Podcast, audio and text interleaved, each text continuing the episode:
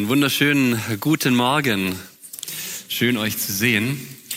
Ja, es ist schon angeklungen, es ist ein besonderer Gottesdienst heute, weil wir starten mit der Reihe 21 Tage Fasten. Und es ist nicht nur eine Predigtreihe, sondern es ist eine Praxispredigtreihe. Also wir können das machen. Und äh, viele haben sich schon angemeldet. Es gibt aber noch, also darf sich noch jeder anmelden, der das möchte, auch nach dem Gottesdienst.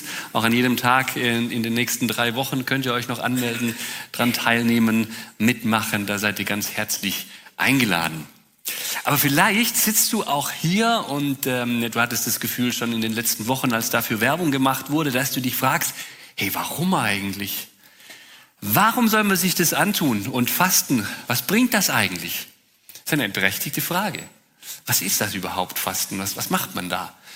Wenn man das bei Google eingibt, dann sind die ersten Treffer ähm, sofort Gesundheitsfastentreffer ähm, oder Entschlackung oder ähm, irgendwie so Heilfasten oder einfach nimm ab und, äh, und, und faste deshalb, dass du einen schöneren Körper bekommst oder gesunder wirst oder so. Und es sind alles ja tolle Sachen, dass ähm, Gott hat uns unseren Körper gegeben und wir sollen auch darauf achten, das ist total okay. Aber wenn ich Glauben und Fasten kombiniere, was kommt denn da raus? Warum sollte ich das tun?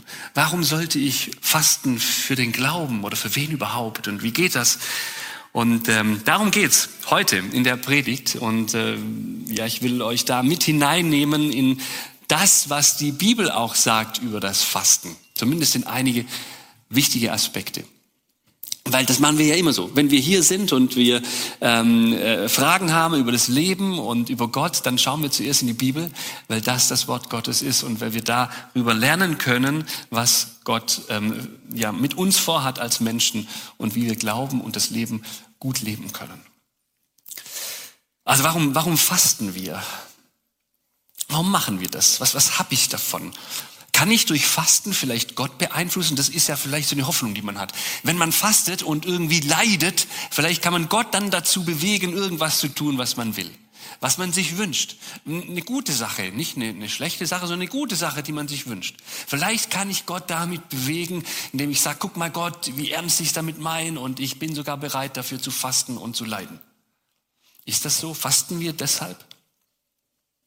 Wäre doch auch irgendwie cool, oder? Dann, dann wäre das so, wir können uns wünschen, was wir wollen, wir müssen nur ein bisschen durch eine Fastenzeit gehen und dann hätten wir das.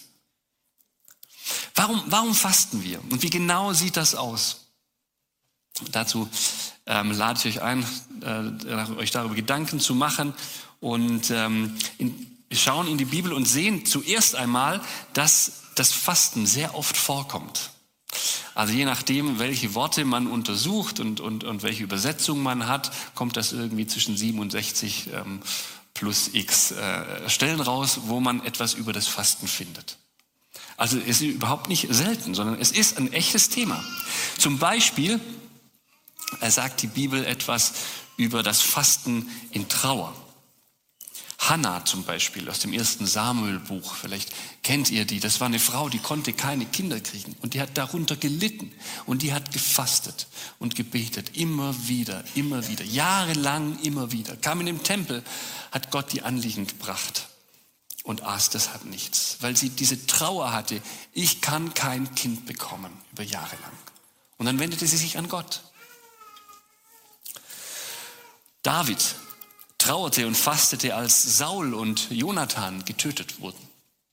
Das waren Menschen, die er lieb hatte und die wurden getötet und dann trauerte er und aß nichts, weil er auch nicht verstand, warum, warum das denn sein soll. Wie konnte es dazu kommen und warum hat Gott das zugelassen und wieso war das so? Und er trauerte und brachte das im Fasten auch zum Ausdruck, und er hoffte von Gott, da eine Antwort zu bekommen. Wir sehen das in einigen Psalmen, die er schrieb und die auch andere Psalmschreiber schrieben, dass diese Frage doch zentral war. Gott, warum lässt du das zu? Ich trauere, ich möchte eine Antwort von dir haben. Zweiter Grund, den wir in der Bibel finden, warum gefastet wurde, ist das Bitten um Hilfe vor bedeutsamen Ereignissen oder, oder Herausforderungen wurde oft gefastet, wenn man sich Hilfe erwartet hat. Zum Beispiel fastete das ganze Volk öfter mal an mehreren Stellen im Alten Testament, weil es angegriffen wurde von verschiedenen Völkern. Und dann merkte man das und man sah, da kommt ein riesiges Heer auf uns zu, haben wir gar keine Chance. lass uns fasten, lass uns fasten, bevor der Krieg losgeht. Lass uns Gott bitten, dass er eingreift. Lass uns Buße tun. Wir brauchen seine Hilfe. Oder Esra, der fastete zum Beispiel vor einer langen Reise. Der wusste, der wusste, die wird gefährlich und so und das sind Herausforderungen da. Und dann fastete er, dass sie gut verläuft. Beides ist ein Fasten, in dem die Abhängigkeit von Gott zum Ausdruck kommt. In der die Leute merken, Mensch, da, da haben sie keinen Einfluss drauf, da schaffen sie was nicht, da ist ihnen was zu groß und sie können nicht alles beeinflussen und dann fasten sie. Fasten sie, damit Gott eingreift, dass, damit er hilft. Und ähm, das sehen wir öfters in der Bibel. Und auch in anderen wichtigen Ereignissen, zum Beispiel bei der Brautschau wurde gefastet. Ja, vielleicht kennt ihr die Geschichte mit Isaak, der einen Sohn hatte, das war der Jakob, und für den wollte er eine Frau haben. Das war damals so, ne, da haben sich die Männer nicht selber auf Brautschau begeben, sondern man hat halt, äh, die Eltern haben das gemacht. Und so hat er seinen Knecht losgesendet und hat gesagt, hey, find mal was Gescheites für meinen, meinen Sohn. Und ähm, äh, jemand nicht aus diesem Volk, sondern geh dahin, wo wir früher gewohnt haben, ähm, und, und da suche ich meine Frau raus. Und der Knecht, der hat das gemacht und dem war das wichtig, dass er dann eine gute Person fand und er fragte Gott und sagte, hey, wen, schick du mir doch jemand vorbei. Und es war eine Zeit, in der er ähm, auch gefastet hatte, dieser Knecht. Und ähm, dann kam er, hat die Rebecca gefunden, hat da so einen kleinen Hint bekommen von Gott, das könnte sie sein, das ist sie. Und dann ist er hingegangen zu ihr, hat ihr Geschenke mitgebracht, hat gesagt, komm, jetzt gehen wir mal nach Hause zu deinem Vater, damit wir das klar machen können.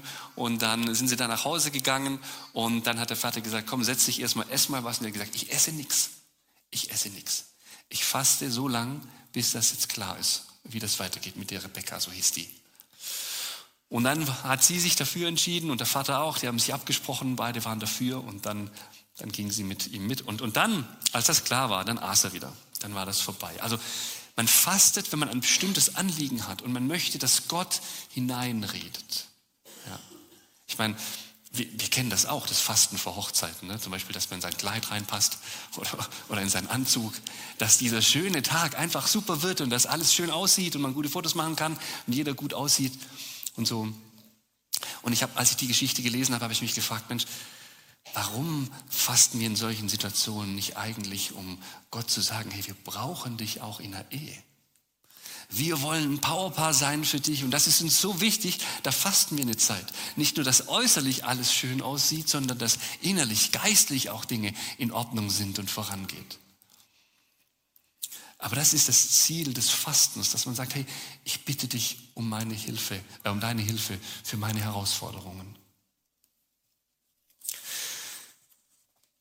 Ein weiteres Beispiel aus der Bibel bezüglich des Fastens vor großen Ereignissen ist Jesus. Also selbst der, selbst der, von dem wir sagen können, ja Jesus, das ist ja der perfekte Mensch. 100% Gott, 100% Mensch, das ist ja der perfekte. Aber selbst der sagt, er fastet vor der großen Herausforderung seines Dienstes.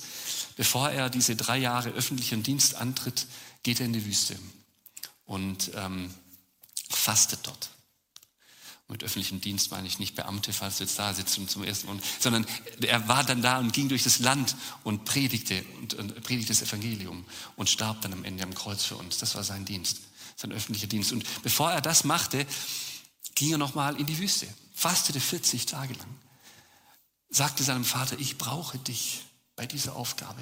Ich schaffe das nicht allein. Ich brauche dich.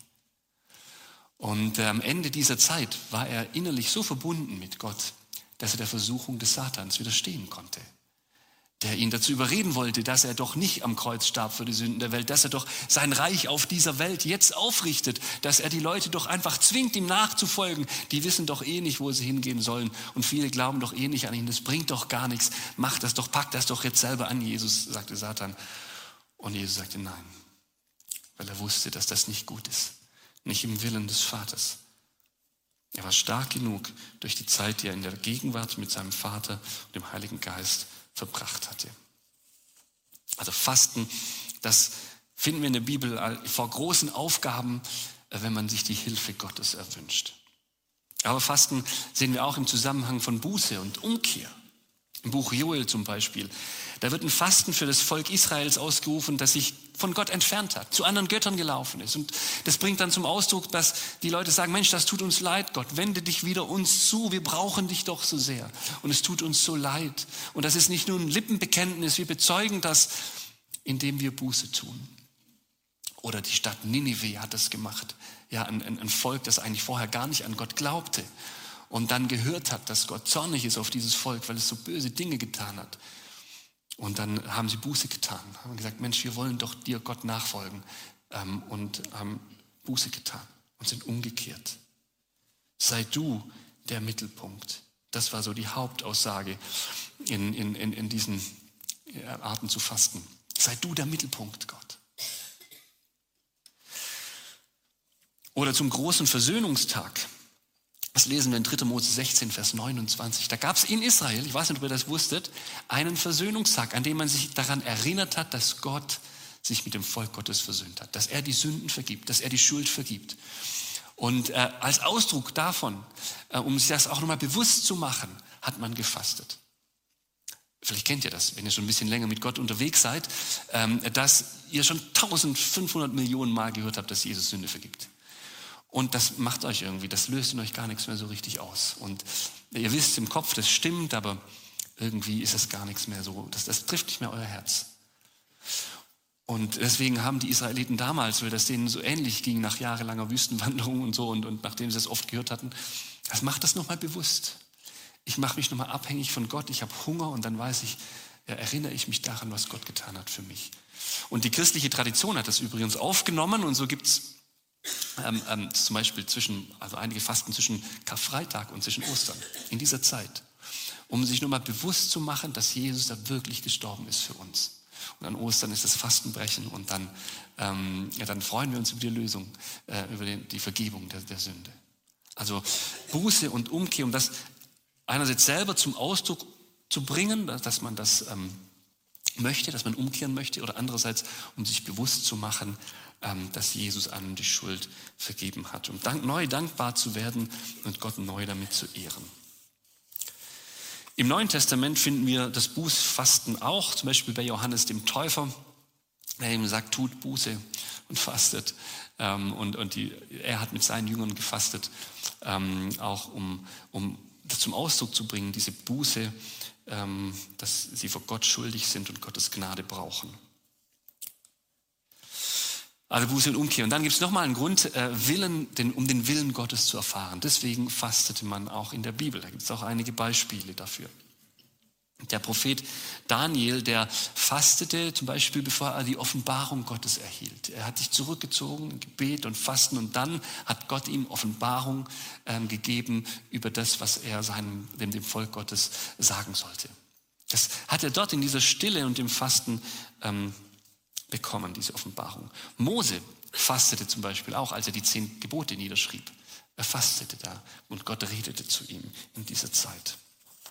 Die Gemeinde im Neuen Testament fastete, um sich Gottes Nähe bewusst zu machen, erstmal grundsätzlich und dann, so lesen wir in Apostelgeschichte 13, dann sandten sie zwei Leute auf, Paulus und Barnabas. Das war die erste Missionsreise von Paulus. Da ging das los mit dem Wirken Gottes. Und den Ursprung hat es genommen im Fasten und Gebet der Gemeinde, die die beiden dann berufen haben. Also hier wird vor einer Berufung gefastet. Interessant auch für uns als Gemeinde. Ne, ihr wisst das wahrscheinlich. Wir suchen ähm, einen Pastor oder Referent, wollen die zweite Stelle wieder besetzen. Und, ähm, und das ist auch gut, wenn wir diese Fastenzeit dafür nutzen dass Gott den Berufungsausschuss führt und leitet und dann die Person, die äh, Gott vorhergesehen hat und berufen möchte, führt und leitet und uns dann als Gemeinde leitet, wenn wir die Wahlen haben im März. Also hier betet und fastet die Gemeinde, um den Willen Gottes zu erfahren. Was willst du eigentlich? Das ist so die Frage dabei. Und in der Bergpredigt, da äh, sagt Jesus das auch, da redet er über das Fasten und, und sagt auch, dass es eine gute Sache ist. Ähm, dass man es für sich machen soll, nicht so öffentlich und äh, zur Schau stellen, dass man es für sich machen soll. Aber dass es eine gute Sache ist und dann danach ähm, redet er äh, über ähm, die Schätze im Himmel. Sagt, kümmert euch lieber um die Schätze im Himmel und nicht um die irdischen Schätze. Und das hat auch was mit diesem Willen, Entschuldigung, mit diesem Willen Gottes zu tun, den Willen Gottes zu erkennen, das im Fasten und Beten und dann richte ich mich nach dem aus, was Gott will. Entschuldigung, ich muss mal einen Schluck trinken.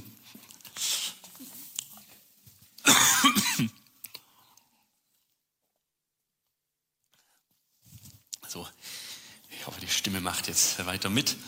Ähm, aber das war, genau das war der, der Grund, ähm, dass, man, dass, dass man sich auf das ausrichtet, was Gott möchte, nach dem Reich Gottes.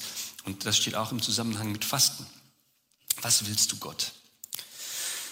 Später dann, in Markus 9, Vers 29, da sagt ähm, Jesus, dass wir durch das Fasten und Beten auch geistlich kraftvoll handeln können. Es war da das Beispiel von einem Menschen, der besessen war und die Jünger beteten und es passierte nichts.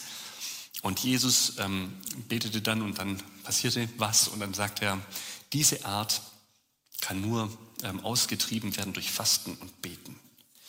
Also das Gebet gewinnt an geistlicher Kraft in dieser Ausrichtung auf Gott, die man durchs Fasten bekommt. Also Fasten ist ein, ist ein Werkzeug. Fasten ist ein Werkzeug. Es ist nicht die Lösung selber, ja, aber es ist ein Werkzeug.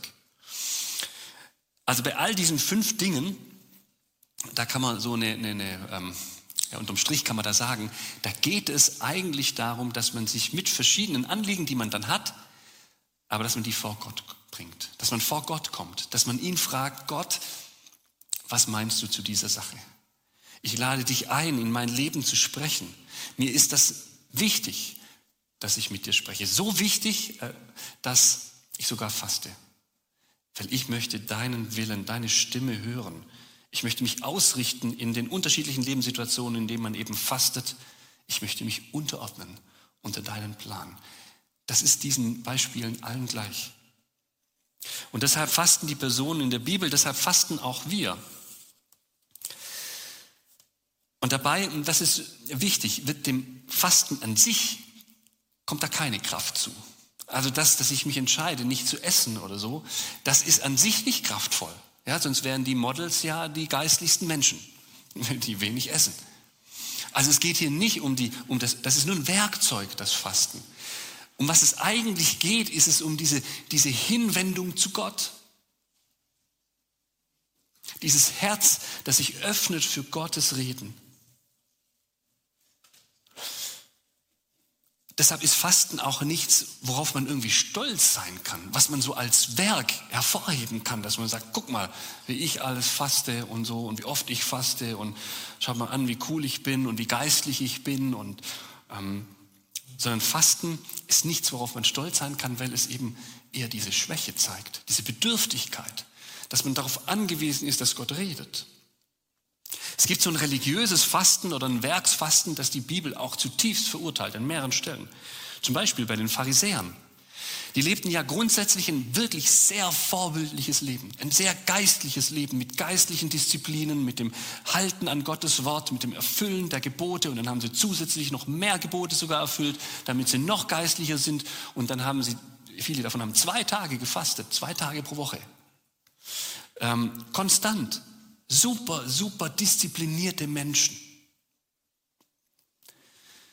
Und in Lukas 18, Vers 12, da berichtet uns die Bibel, wie eben so ein Pharisäer gebetet hat, zu Gott kommt und betet.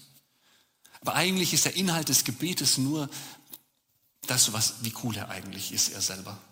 Und erzählt er auf, was er alles macht um Gott zu beeindrucken und zu sagen, okay, weil ich das alles gemacht habe, weil ich so diszipliniert bin, weil ich faste, deshalb hast du mir was zu geben. Und dann erzählt Jesus weiter von einem anderen Mann, einem Zöllner, der daneben steht und einfach nur sagt, Gott sei mir Sünder gnädig.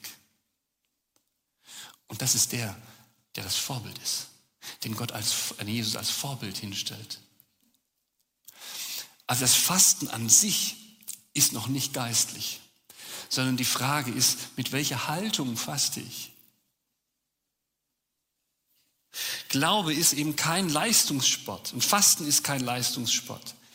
Es geht nicht darum, dass der disziplinierteste Geist geistlicher ist. Und auch wenn wir jetzt ähm, fasten die nächsten drei Wochen, da geht es nicht darum, so viel wie möglich zu fasten, dass man ähm, vielleicht mehr fastet als jeder andere und auf mehr verzichtet, sondern die Frage ist mehr, hey, was, was, was für eine Motivation habe ich dabei? Was möchte ich wie fasten und warum? Es geht darum, die Nähe Gottes zu suchen und dabei ist der Schlüssel die Demut. Es ist in unserer Beziehung zu Gott eben nicht so wie in der Welt, dass der Stärkere gewinnt. Nicht der ist der Größte vor Gott, der am meisten leistet. Fasten ist kein Ausdruck der Stärke, sondern ein Ausdruck der Schwäche. Und deshalb kann jeder mitmachen. Du wirst kein einziges positiv bewertetes Beispiel in der Bibel über Fasten finden, in dem die Person des Fasten aus einer Position der Stärke herausmacht. Wirst du nicht finden. Nur als Negativbeispiel. Pharisäer. Alle Beispiele, die wir in der Bibel finden, zeigen diejenigen, die fasten, weil sie schwach sind. Das ist der Grund, weshalb sie fasten, weil sie schwach sind. Sie brauchen Gottes Nähe. Sie brauchen sein Handeln. Sie brauchen wieder neu eine Besinnung auf Gottes Gnade. Und wisst ihr was, ich sag, sag ich ganz ehrlich, ich persönlich kann auch nur so fasten. Weil ich es nicht auf die Kette kriege, aus eigener Kraft irgendwie besonders fromm zu sein. Oder aus eigener Kraft ein guter Pastor und Gemeindeleiter zu sein. Ich kriege das nicht hin. Ich brauche Gottes Reden. Ich brauche seine Führung in dem Ganzen. Und ich will es auch. Und genauso sieht es auch manchmal aus in meiner Familie, in meiner Rolle als Vater. Ich brauche Gottes Hilfe. In meiner Rolle als Ehemann. Ich brauche seine Hilfe. Ich faste, weil ich das brauche, mich auf Gott auszurichten und ein normales Vornehmen, Timo, streng dich doch mal an und richte dich doch mal auf Gott aus, so oft scheitert. Und dann brauche ich diese Hilfe. Immer wieder neu. Hin und wieder, wenn sich ja für meinen Glauben destruktive Gewohnheiten in mein Leben so eingebürgert haben, dann brauche ich das Fasten, um da wieder rauszukommen damit ich den Fokus wieder auf Jesus legen kann. Damit ich ihn bewusst wieder an erste Stelle setze. Und vielleicht geht es dir auch so. Es ist ja oft so, dass wir, wenn wir unser Glaubensleben starten, vielleicht entscheiden wir uns irgendwann mal für Jesus und dann sagen, okay, ich will an diesen Gott glauben und ich will ihm nachfolgen. Und oft sind wir total begeistert. Und wir erleben den Kern des Evangeliums, dass wir frei gemacht werden von Sünde und dass Jesus uns neues Leben schenkt und auch neues Glück schenkt. Und dann lesen wir solche Bibelverse wie Gott ist mein Glück. Und dann, oder, in, oder wie Jesus sagt, ich bin die Quelle des Lebens und bei dir finden wir das Leben und, und, und Glück. Und dann denken wir, ja, so machen wir das. Ja? Wir, haben jetzt Jesus im Zentrum und dann werden wir ähm, ein gutes Leben führen und dann werden wir irgendwann mal in der Ewigkeit bei Gott ähm, sein und da werden wir sogar ein vollkommenes Leben haben. Und so stellen wir uns das vor und dann ähm, suchen wir am Anfang auch dieses Glück wirklich nur in Jesus. Aber dann und das wissen die meisten, die länger mit Jesus unterwegs sind, gibt es irgendwie Dinge, die uns davon abhalten. Und es kann ganz unterschiedliche Gründe haben. Vielleicht, wenn wir Leiterlebnisse haben und dann fragen wir, wie kann das sein? Wie kann Gott das zulassen? Ich glaube doch, ich glaube doch, wie kann es sein, dass ich Zeiten erlebe, in denen ich das Glück nicht fühle und spüre? Und dann denken wir, in Jesus gibt es vielleicht nicht dieses Glück oder vielleicht erst da. Und ähm, wir suchen es irgendwo anders. Aus Trotz vielleicht. Oder vielleicht nicht absichtlich, bewusst, sondern weil wir ähm, einfach von unserer Gesellschaft so geprägt sind, dass Glück sich woanders finden lässt. Zum Beispiel im Beruf, in dem du ein Haus baust, in dem du einen Ehepartner hast, in dem du glückliche Kinder möglichst hast und ähm, erfolgreich im Beruf bist und, und vielleicht viel Kohle hast oder irgendwie sowas. Und das macht dich glücklich und das hören wir nonstop, überall, auf allen Plakaten, unterbewusst, in allen Filmen und so und, und äh, überall. Und irgendwie beginnen wir das zu glauben, ohne dass wir das so, so vielleicht realisieren. Aber Stück für Stück streben wir auch nach dem und verlieren das aus dem Blick, dass Jesus unser Zentrum ist. Oder im Beruf am Anfang, na, wenn wir äh, uns für Jesus entschieden haben, dann denken wir, jetzt wollen wir überall, im ganzen Leben, wollen wir Jesus irgendwie integrieren, auch in den Beruf. Und da wollen wir vorbildlich leben. Da wollen wir den Menschen in Liebe begegnen, da wollen wir ein Zeugnis sein für Jesus. Und wenn sie uns fragen, ähm, oder auch manchmal sogar, wenn sie uns nicht fragen, dann erzählen wir ihnen von Jesus. Und das ist uns wichtig und wir wollen ein Vorbild sein. Und wenn wir lügen sollen oder Zahlen beschönigen sollen oder irgendwie sowas, dann, dann bleiben wir konsequent und dann wollen wir ein Zeugnis sein. Und ähm, wollen mit unseren Mitarbeitern oder wenn wir ähm, irgendwie auf der Chefetage sind, dann mit den Leuten, die ähm, unter uns äh, sind, äh, dann wollen wir mit denen gut umgehen, in Liebe umgehen und, und geduldig sein und so. Und wir wollen nicht, ähm, nicht unfaire Methoden irgendwie nutzen, sondern wir wollen wirklich Liebe streuen. Und vielleicht, dann merken wir irgendwann vielleicht, ah, das ist gar nicht so einfach. Ne? Und vielleicht kriegen wir selber Ellbogen ab ähm, äh, wo wir denken, Mensch, wie, sind, wie gehen die Leute mit uns um? Und nee, das will ich eigentlich nicht mehr. Diese Menschen lieben, ähm, das will ich nicht mehr. Oder der Druck ist so groß, man denkt überhaupt gar nicht mehr danach, was es bedeutet, Jesus im Beruf zu haben, sondern man ist einfach in diesem Tunnel drin und man muss leisten und man muss bringen, Leistung bringen. Und plötzlich ähm, bewegt sich das raus. Man fragt sich nicht mehr, wie ist Jesus im Beruf im Zentrum. Und in der Ehe kann es genauso sein. Am Anfang, ähm, da ist jedem klar, Ehe bedeutet zwei Egos und der Herr in der Mitte. Und so wollen wir das leben. Ähm, das haben viele von euch wahrscheinlich schon auch für Hochzeitspredigt gehört. In jeder zweiten gefühlt wird das als Bild genommen. Und das ist auch gut und das ist auch richtig. Und so nimmt man sich das vor. Und dann kommt das Leben. Und, ähm, und später dann Kinder und berufliche Herausforderungen und Meinungsverschiedenheiten. Und so. Und irgendwann ja, ehe man sich versieht, betet man nicht mal mehr miteinander. Man betet nicht mehr miteinander. Man liest auch keinen kein Bibelvers mehr miteinander. Man unterhält sich nicht, wie man im Glauben steht. Und plötzlich ist Jesus gar nicht mehr im Zentrum. Man hatte das nie so geplant, aber es, es kommt einfach. Oder mit Gemeinde ist das auch so. Am Anfang denkt man, Mensch, Gemeinde, super cool und da investiere ich mich. Das ist der Leib Christi. Das ist der Ort, an dem ich aufgehe, an dem ich meine Gaben einbringe, wo ich ganz viel bekomme, auch wieder von Gott zurückbekomme. Und, ähm, und dann passieren vielleicht Verletzungen. Und plötzlich hat man diesen positiven, diese positive Sicht auf Gemeinde nicht mehr. Man verliert den. Und man entfernt sich von Gemeinde. Und man arbeitet vielleicht auch nicht mehr mit und man, man ist enttäuscht und man fängt an, irgendwie von außen nur noch schlecht zu reden über das, was einem, was einem nicht gefällt und ähm, lebt Gemeinde nicht mehr. Und so gibt es viele Dinge, ja? also viele Beispiele. Aber in unserem Leben, in den verschiedenen Bereichen, da passiert das, wenn wir eine Zeit lang mit Jesus gehen, dass wir, aus welchen Gründen auch immer, Jesus nicht mehr im Zentrum haben in unserem Leben.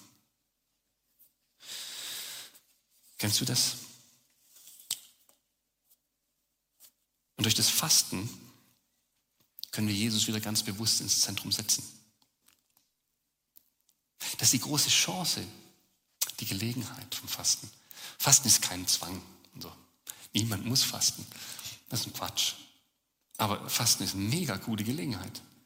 Es ist eine mega große Chance, Gott in sein Leben nochmal ganz neu hineinreden zu lassen. Bereiche nochmal ganz neu ähm, mit, dem, ähm, mit, mit, Jesus in Kontakt zu bringen, ja, wieder mit Jesus zu füllen. Vielleicht Verletzungen wieder aufzuarbeiten. Vielleicht Fehltritte, falsche Werte, die man gewonnen hat, wieder zu korrigieren. Jesus wieder ganz neu zu begegnen, wieder ganz neu zu erleben, was es bedeutet, Fülle und Glück in Gott zu finden.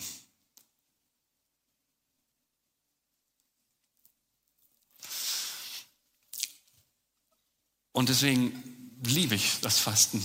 Ja. Und deswegen freue ich mich auf, diese, auf, die, auf die kommenden Tage. Für mich persönlich und für uns als Gemeinde. Weil das ja das Zentrum unseres Glaubens ist. Als Gemeinde ist er dazu da, damit wir zu diesem Jesus hinwachsen, damit wir ihn wieder in das Zentrum unseres Lebens stellen, dass er wieder all unsere Lebensbereiche ähm, füllen darf, dass er uns ja, zu Handlungsänderungen anleiten darf, unsere Prioritäten ändern darf, Dinge heilen darf.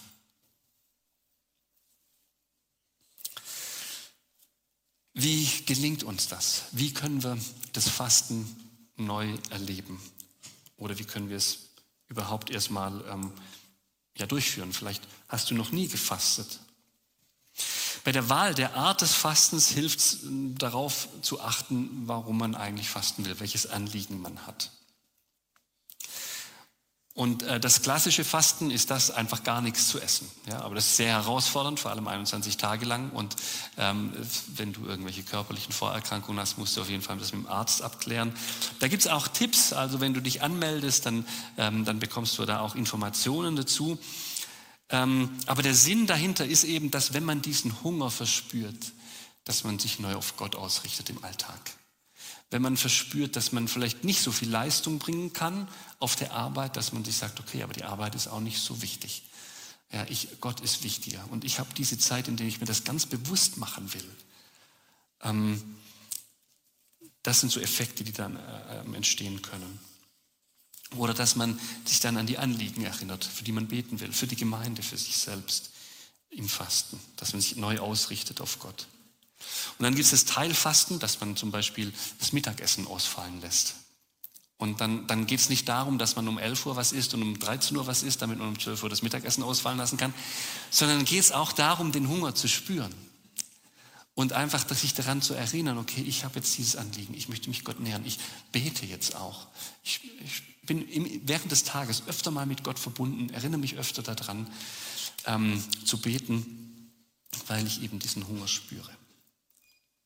Oder es gibt die Möglichkeit, zum Beispiel Alkohol und Serien zu fasten. Vielleicht ist das ja so, das birgt sich manchmal ein, dass man im Leben ähm, so Phasen hat, die echt stressig ist. Und dann kommt man nach Hause und denkt man, boah, jetzt will ich aber gar nichts mehr wissen. Ich kann, man kann jetzt auch nichts mehr Sinnvolles machen. Und dann ähm, schaut man sich Serien an. Ich, ich schaue mir zum Beispiel voll gerne Comedy-Serien an. Weil einfach nur was lachen, ja, den Ernst des Lebens hinter sich lachen, einfach nur lachen, tut gut. Und an sich ist das ja auch nichts Schlechtes. Aber es passiert, kann ja passieren über die Zeit, dass man das plötzlich immer benutzt, wenn man voll ist. Und dadurch lösen sich ja keine Probleme. Dadurch lösen sich, löst sich der Stress auch nicht wirklich. Er verschiebt sich nur. Es wird zum Verdrängungsmechanismus.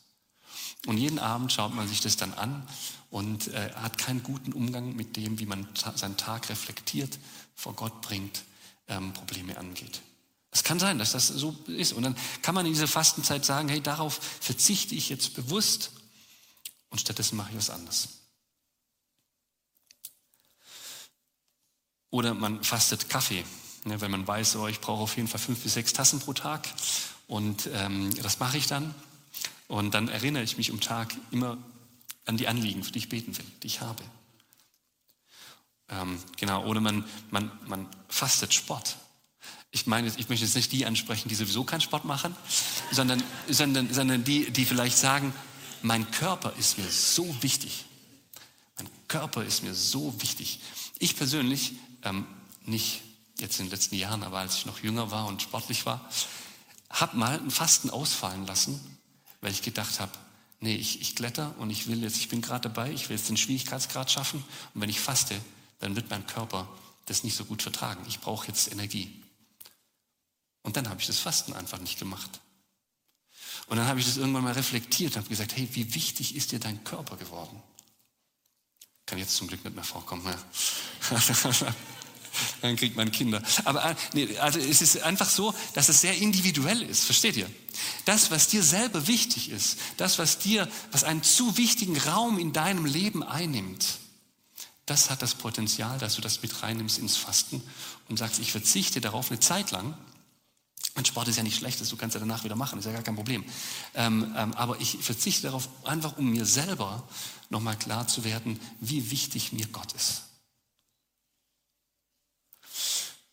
Also, das sind so Möglichkeiten als Beispiel, ähm, wie, wie, was man fasten kann. Und dann ist es wichtig, dass man ähm, auch ein stattdessen sich bewusst macht. Was mache ich stattdessen? Ja, wenn du sagst, ich, abends gucke ich keine Serien mehr und dann stattdessen irgendwas anderes machst, wo du deine Zeit verplemperst, irgendeinen anderen äh, Alkohol trinkst oder so, dann, dann ist das nur eine Verschiebung. Ne? Sondern die Frage ist, die man sich jetzt, ähm, bevor man ins Fasten geht, stellen sollte, ist, was mache ich stattdessen? Was mache ich, wenn ich Hunger habe in der Mittagspause? Dann arbeite ich nicht einfach durch, anstatt dass ich was esse, wenn ich Mittagspause Fasten mache, sondern dann nehme ich diese halbe Stunde oder wie auch immer ich da sonst dafür habe und gehe ins Gebet und höre auf Gottes Stimme. Also es ist wichtig, dieses stattdessen klar zu haben. Oder wenn man abends dann eben ähm, äh, keine, keine Serien guckt und man weiß, man ist echt müde. Ja, weißt du, wenn du dir dann vornimmst, ein Bibelstudium zu machen, ich kann dir von vornherein schon sagen, das funktioniert nicht. Wenn, also wenn du einen anstrengenden Job hast. Aber dann, dann, dann, dann such dir Lobpreismusik aus. Hör die an, komm in die Anbetung, bete. Das geht. Oder hör eine Predigt an, etwas, wo du einfach auch nur auf dem Sofa chillen kannst ähm, und zur Ruhe kommen kannst. Aber richte dich auf Gott aus. Also das stattdessen ganz wichtig, ähm, dass wir das klar haben.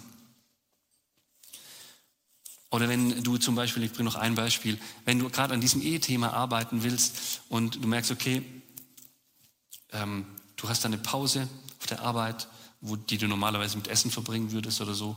Und dann fastest du und dann sagst du, okay, jetzt betest du für deinen Ehepartner und für die Ehe. Und ähm, du kannst sogar, wenn du in deinem Büro bist, deinem Partner ja irgendwie dran teilhaben lassen. Du kannst sagen, hallo Schätzelein oder wie auch immer du deine Frau oder deinen Mann nennst, äh, ich denke halt an dich, ich bete für dich. Und äh, ich habe gerade in der Bibel gelesen, ein Vers ist mir total wichtig geworden, den möchte ich dir weitergeben und dann postest du den. Und ähm, an, anstatt zu essen oder was auch immer du fastest. Also je nachdem, für was, was dir wichtig ist, was du in diese Zeit hineinnehmen willst, ähm, je nachdem kannst du überlegen, was du und wie du fasten willst und was du stattdessen machst. Mach dir da Gedanken, bevor es losgeht. Was hilft noch beim Fasten? Nimm dir Zeit zum Hören auf Gott. Es gibt ein paar Dinge, die wir fasten können, zum Beispiel Kaffee trinken, die sind ja eigentlich schnell vorbei. Ja, fünf Minuten Kaffee trinken, das, ähm, nimm dann zusätzlich dir Zeit. Also faste dann nicht nur Kaffee trinken, da denkst du an dein Anliegen, aber plane dir dann eine Zeit ein, wo du dann sagst, okay, jetzt nehme ich mir auch Zeit, auf Gott zu hören. Weil wir rechnen doch damit, dass er redet, oder nicht? Rechnest du damit? Das ist auch eine wichtige Frage, die man sich stellen kann. Rechnest du damit, dass Gott redet in der Zeit? Und dann bete und dann sei still. Oder lies vielleicht einen Bibelvers und dann sei still. Und dann denke darüber nach. Und vielleicht gibt der Heilige Geist dir Eindrücke. Und dann das Letzte, gehe Schritte des Gehorsams. Ich habe dazu nämlich nochmal eine Bibelstelle. Das ist auch wichtig, bevor man in die Zeit des Fastens geht, dass man sich darüber bewusst wird. Weil beim Volk Israel das mal so eine Phase gab, da haben sie gedacht, Mensch, Gott antwortet ja gar nicht. Sie haben das so ausgedrückt in Jesaja 58. Warum fasten wir und du siehst es nicht an? Warum kasteien wir unseren Leib und du willst es nicht wissen? Und dann sagt Gott, siehe, an den Tagen, an dem Tag, da ihr fastet, geht ihr doch euren Geschäften nach und bedrückt alle eure Arbeiter. Siehe, wenn ihr fastet, hadert und zankt ihr und schlagt mit gottloser Faust rein. Und dann kommen noch ein paar mehr Beispiele, was sie dann machen stattdessen. Also die Israeliten, die fasten, wollen irgendwie was von Gott, eine Veränderung, aber sind nicht bereit, sich selber zu ändern. Im Fasten geht es nicht darum, dass du bekommst, was du willst, sondern dass Gottes Sicht und deine Sicht übereinkommen und dass du Dinge in deinem Leben änderst, damit dein Leben besser wird. Und wenn du nicht bereit bist, dieses offene Ohr Gott gegenüber zu haben und du sagst, hey Gott, ich begebe mich in diese Zeit und ich bin auch bereit, Dinge zu ändern in meinem Leben, die schief laufen, dann weiß ich nicht, wie sinnvoll dein Fasten ist.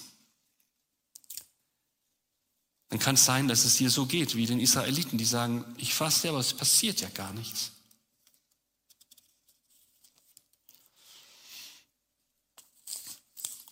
Gott sagt dann, wie es ist, wenn Israel eine andere Haltung dazu kriegt.